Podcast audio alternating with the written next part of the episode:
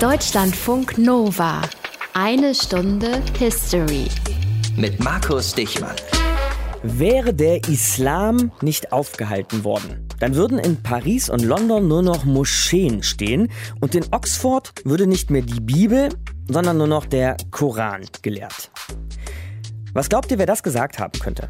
Okay, ich gebe zu, zur Zeit 2017 kommen da tatsächlich doch recht viele in Frage, gerade auch hier bei uns in Deutschland. Daher sage ich euch erstmal, wann das gesagt wurde und dann anschließend von wem. Was nämlich ein bisschen nach 2017 klingt, ist eigentlich aus 1788 und gesagt hat es ein britischer Historiker namens Edward Gibbon. Und der ist nicht ganz unwichtig für uns heute. Edward Gibbon hat 1788 nämlich eine Schlacht unter dem Teppich hervorgekramt, die viele Historiker lange total belanglos fanden. Die uns heute allerdings als krasser Schicksalsmoment der Weltgeschichte, genau genommen der westlichen Welt, erzählt wird. Nämlich die Schlacht von Tours und Poitiers. Das ist die Schlacht, bei der eine Armee von Germanenstämmen die nach Europa vordringenden Araber aufgehalten hat. Und das unter der Führung von Mittelalter-Superstar Karl Martell. Aber wie so oft, je genauer man sich die Dinge anschaut, desto besser kann man sie durchschauen. Und daher sollten wir uns diese Schlacht und den großen Karl Martell vielleicht auch nochmal richtig anschauen. Eine Stunde History hier. Aus den prallgefüllten Schatzkammern der Menschheitsgeschichte. Euer Deutschlandfunk Nova-Historiker Dr. Matthias von Helfeld. Tag, Matthias. Moin, moin. Und fang doch so gut es geht vorne an. Ähm, wir sind heute im Jahr 732, mitten in Europa, und da steht sich ein Herr von Germanen, Schrägstrich Christen, und ein Herr von Mauren, Schrägstrich Muslimen gegenüber. Wie kommt's? Wir hatten uns in der Sendung über den Exodus von Mohammed von Mekka nach Medina schon einmal über das Jahr 711 unterhalten. Man mhm. erinnert sich vielleicht. Damals war es einem maurischen Heer gelungen, bei Gibraltar auf die spanische Halbinsel überzusetzen. Ihnen traten dann die Westgoten entgegen, die damals dort siedelten. Die aber waren durch innere Auseinandersetzungen stark geschwächt und konnten den Angreifern nicht sehr viel entgegensetzen.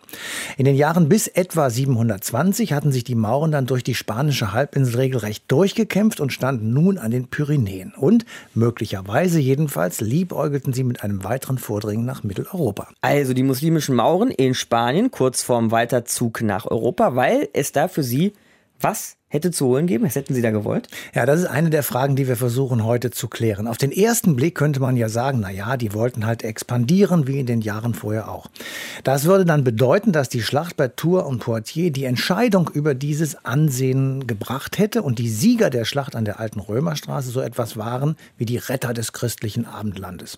Der Papst in Rom jedenfalls wird es so gesehen haben, aber es scheinen Zweifel an dieser Sichtweise durchaus angebracht, denn die Frage ist ja, ob die Mauer Mauren zahlenmäßig und organisatorisch überhaupt dazu in der Lage gewesen wären, den Kontinent zu regieren oder ihn mit einer anderen, nämlich ihrer Religion zu prägen. Vielleicht ging es ihnen ja auch in Anführungsstrichen nur um das Plündern von Kirchen und um Raubzüge, jedenfalls Aktionen, die keinen größeren politischen Hintergrund hatten. Mhm. So oder so aber, egal ob es jetzt um Expansion ging oder nur vereinzelte Raubzüge. Die Mauern waren erstmal aus dem Spiel und das ist eben vielleicht auch der Grund, warum dieser Schlacht so viel Bedeutung zugesprochen wird. Ja und nein muss man antworten, denn hätten die Mauren die Schlacht gewonnen, wären sie sicher noch ein Stückchen weiter gezogen und wenn man das Szenario dann zu Ende ausschmückt, dann hätten sie auch einen Kampf gegen das Christentum beginnen können. Es ist aber sehr, sehr fraglich, ob das von Erfolg gekrönt gewesen wäre. Andererseits war die Bedeutung dieser Schlacht vielleicht geringer als die Belagerung von Konstantinopel 717 und 18. Die oströmische Christenmetropole wurde gegen das Kalifat der Umayyaden mit einer byzantinisch-bulgarischen Koalition gehalten. Und bei dieser Schlacht um Konstantinopel ging die Flotte der Umayyaden verloren und mit ihr die Vorherrschaft im östlichen Mittelmeer. Denn die Umayyaden, die beherrschen das große Kalifat in Damaskus. Ne? Genau. Also waren so die großen Player, richtig. Und das Mittelmeer war für sie natürlich von zentraler Bedeutung. Vermutlich ist das der hauptsächliche Grund, warum der Islam sich in dieser Zeit nicht weiter ausbreiten konnte. Für Europa allerdings richtete sich natürlich damals der Blick in erster Linie auf das eigene Gebiet. Deshalb hat hier die Schlacht von Tours und Poitiers an der alten Römerstraße in Frankreich einen relativ bedeutenden Stellenwert. Diesen Blick vor die eigene Haustür, den machen wir heute auch in einer Stunde History. Die Schlacht von Tours und Poitiers. Deutschlandfunk Nova. Die eine Stunde History hier mit Karl Martell. Ein Name für die Jahrtausende. Nicht zuletzt wegen dieser einen Schlacht, die wir uns heute nochmal genauer vornehmen wollen, nämlich die Schlacht von Tours-Poitiers. Und da schadet es natürlich sich nicht, diese Schlacht nochmal nachzukämpfen mit Felix Schledder. Im Jahr 732 kommen am Hof des fränkischen Hausmeiers Karl Martell Reiter an, die eine dringende Nachricht mit sich bringen. Öffnet das Tor! Unter ihnen ist Eudo, Herzog von Aquitanien und ein langjähriger politischer Rivale Martells. Herzog Eudo, was gibt mir die Ehre eures seltenen und unerwarteten Besuchs? Die Araber, Karl. Sie sind in großer Zahl über die Pyrenäen gekommen haben Bordeaux und Poitiers geplündert und ziehen jetzt Richtung Tours zum Grab des heiligen Martin. Ihr müsst sie aufhalten. Mit solchen Bitten solltet ihr euch an den König wenden. Mir obliegt lediglich die Verwaltung des Reiches. Jeder weiß, dass der König nur eine Marionette ist. Ihr besitzt als Hausmeier die wahre Macht im Reich. Seit wann erkennt ihr meine Macht an, Eudo? Lange Zeit hat Eudo erfolgreich gegen die Araber gekämpft und Aquitanien aus dem Machtbereich Martells herausgehalten. Doch 732 hat der Herzog sein politisches Glück verspielt. Um die südliche Grenze zu befrieden und einen Verbündeten zu gewinnen, hat er eine seiner Töchter mit dem muslimischen Berberfürsten Munuzza verheiratet. Der herrscht über ein Gebiet im nördlichen Spanien, an der Grenze zu Aquitanien. Aber Munuzza rebelliert gegen den Statthalter des Kalifen in Spanien, Abd ar-Rahman, und verliert. Der Statthalter will Rache, doch Munuzza begeht Selbstmord. Und so will Abd ar-Rahman Munuzzas ehemaligen Verbündeten, Eudo, bestrafen. Abd ar-Rahman will Vergeltung. Wer weiß, wie lange er plündernd durch die Länder ziehen wird. Wenn er Tour erreicht, fällt ihm eine der wichtigsten Pilgerstätten der Christenheit zum Opfer. Das darf nicht passieren. Also gut, ich helfe euch zu einer Bedingung. Ihr betreibt keine eigenständige Politik mehr. Und so sehen sich die arabischen Truppen überraschend einer fränkischen Armee gegenüber, als sie sich im Oktober 732 der Stadt Tours nähern. Die Franken haben sich zu einem schwer gepanzerten Schildwall formiert, der den Angreifern mit Lanzen, Schwertern und Wurfäxten den Weg versperrt. Eine Woche lang stehen sich die beiden Armeen gegenüber. Immer wieder liefern sie sich kleinere Scharmützel, aber niemand wagt den großen Angriff. Doch mit dem Herbst kommen Kälte und Regen und die Araber wissen, dass sie ihre Position nicht ewig halten können. Schließlich entscheidet sich Abd ar-Rahman für die Attacke und befiehlt seinen Truppen, die fränkischen Schildreihen anzugreifen. Die Araber rücken in drei Wellen vor, die ihre Namen alle aus der blumigen arabischen Sprache beziehen. Die erste Welle, der Morgen des Hundegebells, besteht aus leichter Infanterie und berittenen Bogenschützen, die die fränkischen Reihen in erste Gefechte verwickeln. Ihr folgen der Tag der Hilfe und der Abend der Erschütterung. Reihen auf Reihen schwerer Infanterie, die gegen den fränkischen Schildwall anrennen. Doch der Ansturm gerät ins Stocken, als Martells Soldaten den Angreifern die sogenannten Franziskas entgegenschleudern. Fränkische Wurfäxte, die die Reihen der Gegner aufbrechen sollen. Haltet den Schildwall zusammen! Weicht nicht zurück! Lasst ihre Reiter nicht an den Flanken vorbei! Der fränkische Schildwall hält den feindlichen Angriffswellen stand. Als schließlich Abd ar-Rahman in der Schlacht fällt, ziehen sich die Araber zurück. Am nächsten Tag finden die Franken das muslimische Lager verlassen vor. Der Kampf ist vorbei. Einige mittelalterliche Chroniken beziffern die fränkischen Verluste auf 1500 Mann und die arabischen Verluste auf 375.000 Tote. Zumindest die eine Hälfte dieser Angaben ist mehr als fragwürdig. Die genauen Verlustzahlen verlieren sich im Nebel der Geschichte. Allerdings weiß man, woher die Summe der 375.000 Toten stammt. Eudo von Aquitanien hatte die exakt selbe Summe elf Jahre zuvor in einem Brief angegeben, den er dem Papst nach seinem Sieg über die Araber geschickt hatte. Geholfen hat es dem Herrscher von Aquitanien nichts. Als Gegenleistung für Karl Martells Hilfe muss er dem Hausmeier Gehorsam schwören und sich unterwerfen. Die Macht von Karls Familie, den Karolingern, erreicht einen neuen Höhepunkt. Sie ist so groß, dass Karls Sohn Pippin nicht mehr bloß Hausmeier, sondern erster karolingischer König des Frankenreichs wird. Und sein Enkel, Karl der Große, wird vom Papst sogar zum römischen Kaiser gekrönt werden. Ein Fuchs, dieser Karl Martell, hat Felix Schletter euch erzählt in eine Stunde History. Deutschlandfunk Nova. Das hatte er geschickt angestellt, dieser Karl Martell. Nicht nur hatte er die Schlacht von Tours und Poitiers gewonnen, heute unser Thema hier in der einen Stunde History. Also eigentlich haben natürlich die Soldaten die Schlacht gewonnen, aber wie auch immer. Nee, er hatte auch gleichzeitig seine Familie, die Karolinger, zur mächtigsten Familie im Frankenreich katapultiert. Und nur noch mal kurz zur Erinnerung, die Karolinger, das ist die gleiche Familie, aus der später auch niemand anderes als Karl der Große hervorspringen sollte. Da lohnt es sich doch sicher, diesen Karl Martell selbst auch nochmal genauer anzuschauen. Das machen wir mit Andreas Fischer von der Universität Wien, der ein Buch über den Karolinger geschrieben hat. Ich grüße Sie, Herr Fischer. Ich grüße Sie. Was war das so für ein Kerl, dieser Karl Martell? Kann man da was sagen? Weiß man, ob er herrisch, edel, clever, launisch, selbstverliebt war? Weiß, was weiß man über den? Über ihn als Person wissen wir eigentlich sehr, sehr wenig. Also man kann zum Beispiel aus einem Gebet für seinen erkrankten Sohn Grifo schließen, dass er durchaus frömmig war. Man kann aber ansonsten über seinen Charakter eigentlich nichts sagen. Man hat später in der Forschung ihn gerne als Tatmenschen, als Kämpfernatur bezeichnet oder ihm auch einen schäbigen Charakter attestiert. Aber mhm. all das lässt sich eigentlich nur sekundär aus den Quellen ableiten. Wo kam denn der schäbige Charakter her?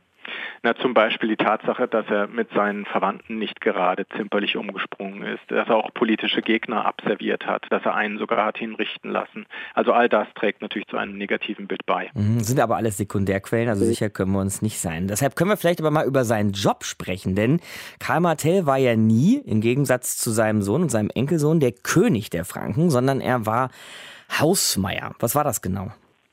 Na, zugespitzt könnte man sagen, es ist so eine Art Finanzminister oder vielleicht sogar erster Minister unter einem König, also ist immer einem König eben zugeordnet. Der König ernennt den Hausmeier. Das Amt entsteht am Ende des 6. Jahrhunderts, gibt es also schon eine ganze Weile, als Karl Martell das dann antritt. Und es ist ein Amt, wie der Name schon sagt, in dem das königliche Haus verwaltet wird. Also das heißt, das Königsgut wird von dieser Person verwaltet und diese Person hatte auch die Weisungsbefugnis über das königliche Gefolge. Das Amt wird dann immer weiter ausgebaut in der Macht und wird zum Gegenstand auch adliger Rivalitäten mhm. und ist vor allen Dingen deshalb wichtig, weil es eben das Amt ist, mit dem der König unter Kontrolle gehalten werden kann. Also das Amt, von dem aus zwischen den Großen, den Adligen und dem König vermittelt wird. Karl Martell hat das Amt aber so umgeformt, dass er den König nicht nur unter Kontrolle hatte, sondern dass im Grunde doch er beinahe der König war, oder? Das kann man schon so sagen. Aber er benötigt den König nach wie vor und das ist auch den Zeitgenossen klar. Also der König ist nach wie vor derjenige, der den Hausmeier ernennt und der König ist doch derjenige, der äh, zumindest nominell an der Spitze des Heeres steht. Wenn man jetzt aber damals was zu sagen haben wollte, Herr Fischer, dann brauchte man ja im Grunde als Herrscher auch die Kirche auf seiner Seite. Wie sah es denn damit aus? Was hatte Karl Martell für ein Verhältnis zur Kirche? Also das Verhältnis zur Kirche gestaltet sich ganz unterschiedlich. Ähm, es ist so, dass die Bischöfe natürlich mächtige, wenn man so will, geistliche Fürsten in ihrer Zeit sind, deren Unterstützung er zum Regieren braucht. Ja, unliebsame Geistliche werden dann eben auch abgesetzt. Was er tut, ist, er setzt unter anderem auch Verwandte in verschiedene kirchliche Stellen ein. Dabei setzt er sich auch über kirchenrechtliche Vorschriften gegen die Ämterhäufung hinweg, also er instrumentalisiert dann sozusagen diese einzelnen Abteien oder Bischofssitze, um seine Regierung besser durchsetzen zu können. Das ist die eine Seite. Die andere Seite, er verhält sich relativ zurückhaltend gegenüber den Missionsbestrebungen, die manche Bischöfe an den Tag legen wollen. Andererseits bedient er sich dann wiederum auch des Kirchenguts, wenn es darum geht, seine eigenen Gefolgsleute mit Gütern zu versorgen. Und das hat ihm eben auch eine enorme schlechte Presse eingebracht unter den zeitgenössischen Quellen, die ja meistens eben von Geistlichen verfasst wurden. Ich höre so ein bisschen raus, unterm Strich hat Karl Martell immer versucht, sich und seinesgleichen und seine Familie in gute Stellung zu bringen.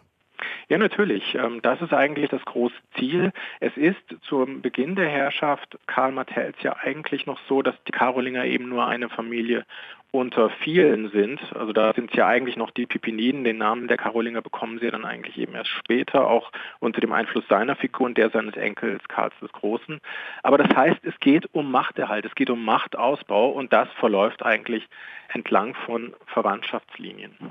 Und jetzt zum großen Kasus Knaxus, Herr Fischer, das Erbe von Karl Martell, die Schlacht von Tours Poitiers.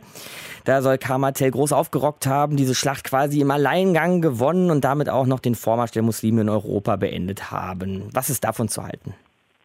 Ja, die Schlacht unter anderem und seine sonstigen militärischen Erfolge haben ihm ja den Beinamen der Hammer eingebracht, der ihm dann später beigelegt wird. Also Martellus ähm, heißt lateinisch der Hammer.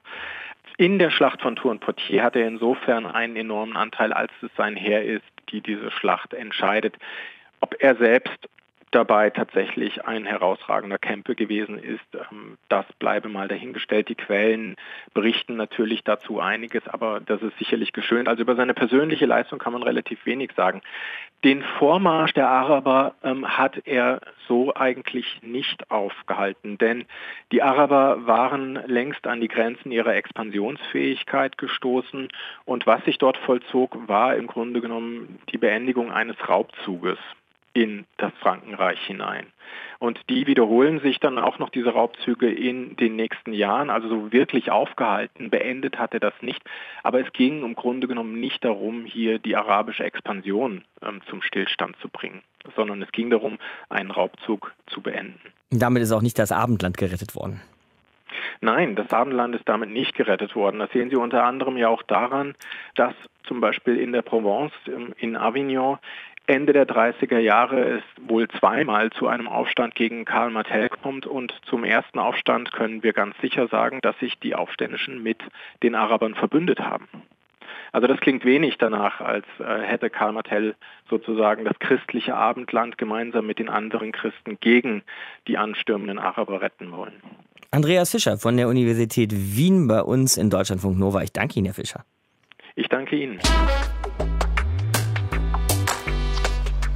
Wie im guten Historienschinken Verschwörungen und Machenschaften von großen Familien. Die Karolinger und an ihrer Spitze Karl Martel setzen sich durch, nicht zuletzt dank der gewonnenen Schlacht von Tours und Poitiers gegen die Araber. Unser Thema heute in eine Stunde History und geben dann im Frankenreich den Ton an. Und so ging das, Matthias, ziemlich erfolgreich und auch rabiat weiter für die Franken. Ne? Ja, und zwar in einer Art und Weise, wie es damals eben üblich war, nämlich mit Kriegen und erfolgreich bestrittenen internen Machtkämpfen. Beides waren die Voraussetzungen für den Aufstieg eines Adelsgeschlechtes damals oder eines Stammes auch. Karl Martell war Hausmeier bei den Merowingern gewesen und baute aus dieser wichtigen Position heraus seine Macht immer weiter aus, Stück für Stück. Er kämpfte gegen die Friesen, gegen die Sachsen und die Alemannen, die nach und nach dem Fränkischen Reich einverleibt wurden, ebenso wie die Bayern, die Schwaben, Burgunder, Norditaliener, Italiener, Kärntner oder bis zur spanischen Markt rund um Barcelona. Das waren Eroberungen, die bis in die Regierungszeit Karls des Großen weitergingen, also etwa um 800. Dazu kamen noch abhängige Gebiete im slawischen Teil Europas und eigentlich kann man sagen, umfasste das fränkische Gebiet den gesamten europäischen Kontinent mit fünf Ausnahmen. Skandinavien, die mhm. britischen Inseln, die Bretagne, Spanien und Süditalien. Die gehörten nicht dazu. Aber jetzt mal von diesen Ausnahmen abgesehen, wie du gesagt hast, fast der ganze europäische Kontinent. Wie machte man das damals? Wie konnte man so ein Riesengebiet überhaupt regieren? Das kann man sich nicht so richtig vorstellen, zumal es keine Hauptstadt gab, keine zentralen Organisationen, dafür aber ein einheitliches Recht, zum Beispiel eine gemeinsame Währung. Es galten überall die gleichen Gewichte und Maße und das Land war christianisiert. Auch die neu hinzukommenden Länder wurden mit dieser neuen Religion, ich sag's mal, beglückt. Ziemlich brutal beglückt. Das war ziemlich brutal. Man stand oft vor der Frage Tod oder Taufe. Und damit all das funktionierte, war der König andauernd auf Achse. Er reiste mit der vollen Entourage durchs Land von Pfalz zu Pfalz. Diese Pfalzen, das waren lauter kleine Regierungssitze, die alles vorhalten mussten, was des Königs Herz so begehrte. Dort konnte er auswärtigen Besuch empfangen, Versammlungen abhalten, Gesetze verkünden, Reichstage organisieren oder auch Streit schlichten. Diese Falzen lagen etwa 30 Kilometer voneinander entfernt, also eine etwa damalige Tagesreise. Und so erklärt sich auch, warum es mehrere hundert von diesen Falzen gegeben mhm. hat. Also regieren on Tour, könnte man sagen. Aber Bundeskanzler fahren ja heute nicht mehr durch die Gegend. Also fahren sie schon, aber regieren nicht mehr durch die Gegend. Wann hat das wieder aufgehört, dieses Regieren durch die Pfalzen? Ja, das war eben nach den Karolingern, sagen wir mal rundherum um das Jahr 900. Da gab es immer mehr regionale Fürsten und regionale Stämme, die ihren Machtanspruch durch eigene Falzen unterstreichen wollten, also kleine Regierungssitze. Daraus ergab sich dann im Umkehrschluss, dass die Pfalzen als Residenz eines deutschen Herrschers an Bedeutung verloren. Das war zumindest im Ostteil des alten Frankenreiches so. Im Westen war das ganz anders, denn die französischen Könige haben seit den Merowingern ihr Reich von der Ile de la Cité in Paris regiert. Mit spürbaren Folgen bis heute, denn Frankreich ist ein zentralistischer Staat, während Deutschland föderal organisiert ist. Deutschlandfunk Nova. Von der Ostsee bis runter nach Rom und von Friesland bis in den Norden Spaniens. So groß müsstet ihr euch heute das Frankenreich vorstellen. Zur Zeit seiner größten Ausdehnung im 9. Jahrhundert war das. Eine Stunde History hier. Also ein ziemlich erfolgreicher Haufen, muss man sagen. Diese Franken. Karl Martell, einer von ihnen, den haben wir uns eben schon vorgeknöpft. Aber wir wollen uns auch die Franken als Ganzes nochmal genauer anschauen. Und das machen wir mit Bernhard Jussen. Er ist Professor für Geschichte an der Goethe-Universität in Frankfurt. Hallo, Herr Jussen. Hallo, Herr Dichmann. Fangen wir mal mit der Frage an, wer oder was die Franken eigentlich sind bzw. waren. Verraten Sie es uns doch mal. Die Franken sind eigentlich überhaupt kein Haufen gewesen, wie mhm. Sie gesagt haben, sondern Franken war eine, im Grunde nur eine Fremdbezeichnung, eine Fremdbezeichnung römischer Autoren für eine total diverse Bevölkerung, im Grunde für alles, was jenseits der Grenzen lebte. Wir können heute überhaupt nichts finden, das auf so etwas wie eine Identität hindeuten würde oder auf etwas, das diese Leute irgendwie sich selbst als Gruppe empfunden hätten. Mhm, das finde ich eigentlich sehr spannend. Im Grunde also eine ganz diverse Ansammlung von Leuten, die nichts anderes gemein hatten, als dass sie von jenseits der Grenzen des Römischen Reiches kamen. Und die Römer geben ihnen jetzt den Namen Franken. Ja. Wie kommt es denn, dass diese Franken dann aber plötzlich das größte und erfolgreichste Reich Europas regieren? Also ein berühmter amerikanischer Kollege, Patrick Geary, hat das mal auf die These gebracht, die genialste Erfindung der Römer waren die barbarischen Reiche. Was man fränkisches Reich nennen kann, ist im Grunde entwickelt worden von den Romanen, die den mit Abstand größten Teil der Bevölkerung in Gallien ausgemacht haben und die orientierungslos waren, nachdem sie merken mussten, dass die Kaiser die ja inzwischen am Bosporus saßen, für sie kein Interesse mehr hatten. Ja, Gallien ist etwas wie ein postimperialer Raum geworden und musste sich neu erfinden. Und diese Neuerfindung, die haben nicht Invasoren gemacht, wie man sich das früher vorgestellt hat, Barbaren, die eingefallen sind, sondern das hat die dort wohnende Bevölkerung selbst entwickelt, im Wesentlichen Romanen, die dann einen Franken zum Herrscher gemacht haben kann man das vielleicht zugespitzt so formulieren, das Frankenreich ist von alten Römern entwickelt worden und man hat einen Franken, einen Barbaren, wie auch immer, an die Spitze gesetzt. Ja, genau so muss man sich vorstellen. Die alten Römer haben ihre alte Civitas-Struktur zur Grundlage des neuen nachrömischen politischen Systems gemacht. Und da haben sie dann einen Franken an die Spitze gesetzt irgendwann. Und die Regierungstechnik, die wir dann beobachten können, also klassisch unter Karl dem Großen, ist eine, wo wir eben gut sehen können, dass die Figuren, die an den Höfen waren, keineswegs Franken waren, sondern bunte Mischungen von Intellektuellen und Politikern aus sehr verschiedenen Regionen, aus Spanien, aus England, aus Irland, aus Italien, von überall her. Also vielleicht alles ein bisschen anders, als wir lange angenommen haben. Herr Güssen, was würden Sie denn aber eigentlich sagen, wie diese Franken, als sie dann irgendwann tatsächlich Franken hießen und man von Frankenreich sprechen konnte, wie die Franken dieses Westeuropa, das wir heute kennen, so über die Jahrhunderte eigentlich beeinflusst haben? In der frühen Phase nach dem Ende des römischen Imperiums, also zwischen dem 6. und dem 8. Jahrhundert, ist das zerstört worden, was man Clandenken nennen kann. Das hat im Wesentlichen damit zu tun, dass die Eheregeln verändert worden sind und erstaunlicherweise vergleichsweise schnell durchgesetzt worden sind. Zwei besonders. Das eine ist, dass es ein sehr umfangreiches System an Eheverboten gab, die im Wesentlichen darauf hinausliefen, dass man in ganz weitem Umkreis keinen auch nur annähernd Verwandten heiraten konnte. Das heißt, das, was wir heute noch in ganz großen Teilen der Welt beobachten, die Cousinenehe, gibt es im lateinischen Westen seit der Karolingerzeit nicht mehr. Mhm. Das andere, die Unauflöslichkeit der Ehe, ist in dieser Zeit durchgesetzt worden. Und die Unauflöslichkeit der Ehe kam mir, als ich Jugendlicher war, da war das glaube ich auch noch so, äh, extrem rückständig vor. Das war gewissermaßen das Zeichen der Rückständigkeit und der Kirchendominiertheit des Westens. Wenn man das aber in einen kulturvergleichenden Blick setzt, wie sich Gesellschaften entwickeln, dann ist das im Grunde eine ganz andere Geschichte.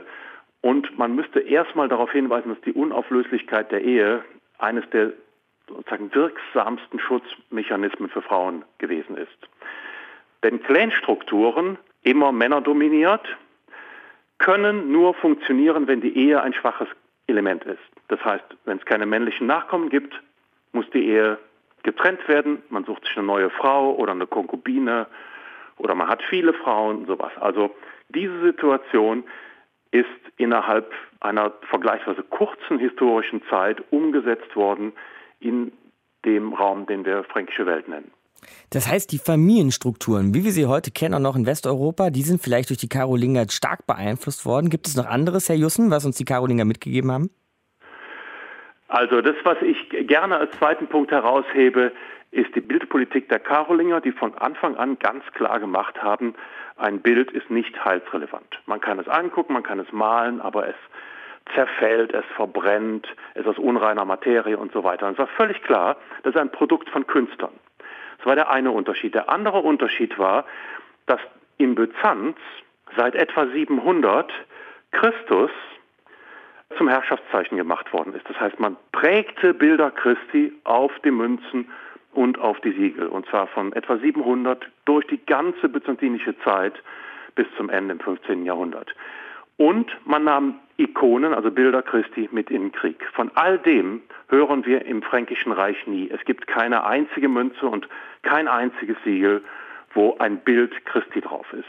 Das heißt, durch diese politisch gezielte Distanzierung des Königtums von der Bildproduktion haben die Karolinger im Grunde die Künstler freigesetzt. Das heißt, auf Umwegen, Herr Jussen, kann man sagen, dieser Umgang der Karolinger mit Bildern hat zur Freiheit der Künste geführt? Das würde ich gerne so sagen, ja.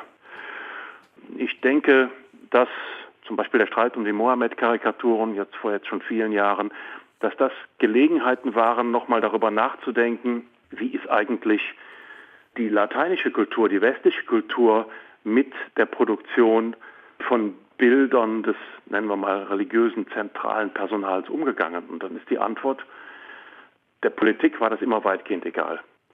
Sagt Bernhard Jussen, Professor für Geschichte an der Goethe-Uni in Frankfurt, hier bei uns in Deutschlandfunk Nova. Danke, Herr Jussen. Nicht zu danken. Deutschlandfunk Nova. Das ist schon wirklich interessant, wenn man sich das Fränkische Reich unter Karl dem Großen mal auf der Landkarte anschaut. Eine Stunde History. 814 nämlich.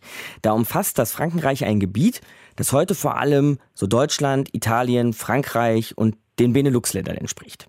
Deutschland, Italien, Frankreich und die Benelux-Länder. Das waren auch die sechs Gründungsstaaten der Europäischen Wirtschaftsgemeinschaft, aus der später die Europäische Union hervorgehen sollte. Dazu jetzt Professor und Frankenexperte Matthias Becher von der Uni Bonn bei uns in der Sendung. Ich grüße Sie, Herr Becher. Guten Tag, Herr Dichmann. Ist das, was mal das Frankenreich war, genau das gleiche wie das, was schon mal auch als Kern Europa bezeichnet wird? Es gibt ja immer wieder diese äh, Thesen, dass Europa sich letztlich auf die Zeit der Karolinger zurückführen mhm. lasse, mhm.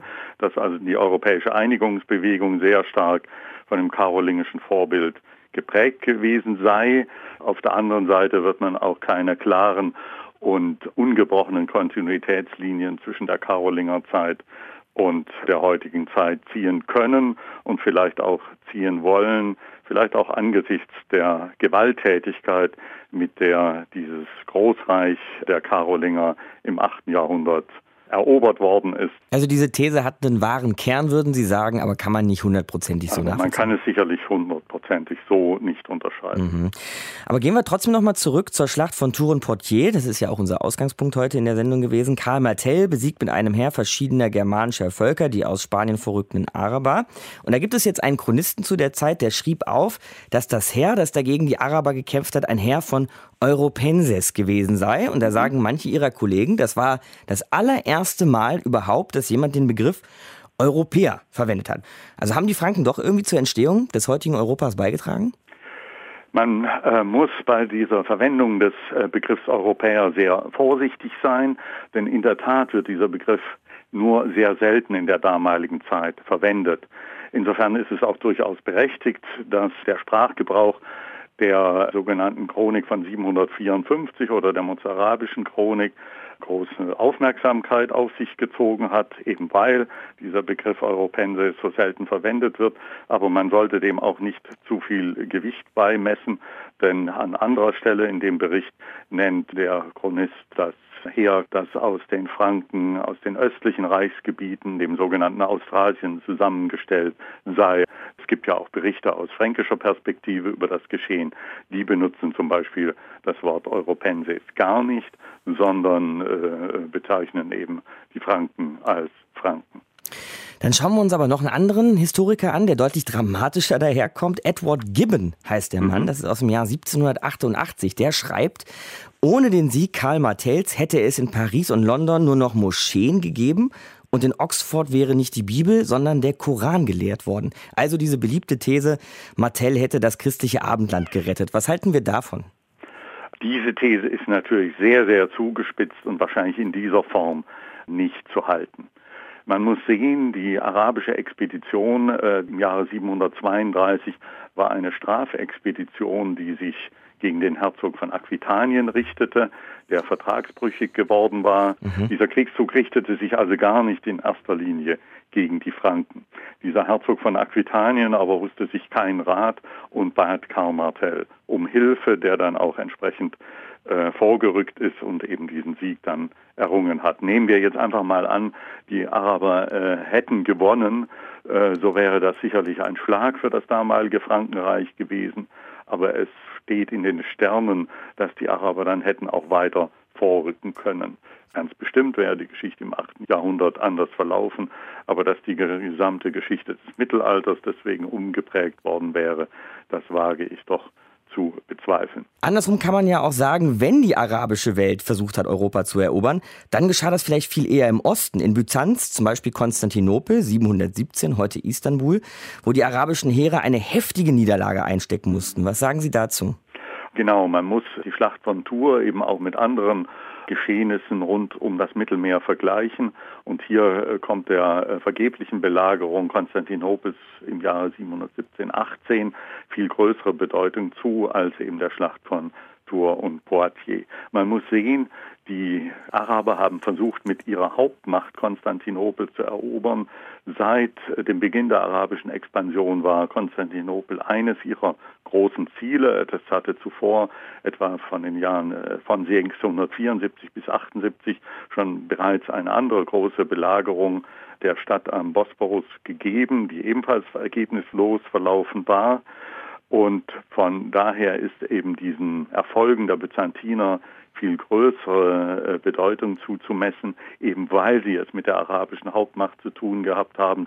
Und im Erfolgsfalle wären ganz sicherlich sofort ganz Kleinasien, das ja noch bis ins 13. Jahrhundert weitgehend griechisch-byzantinisch bestimmt gewesen ist, wären die Balkanhalbinsel in die Hände der Araber gefallen und sozusagen von äh, Osten her eine viel größere Bedrohung der westlichen Christenheit aufgebaut worden, als das im Falle eines Erfolges der Araber bei Tours und Poitiers der Fall gewesen wäre. Aber warum, Herr Becher, und das schnell zum Abschluss, warum ist dieses Märchen beinahe von Karl Martell dann so beliebt?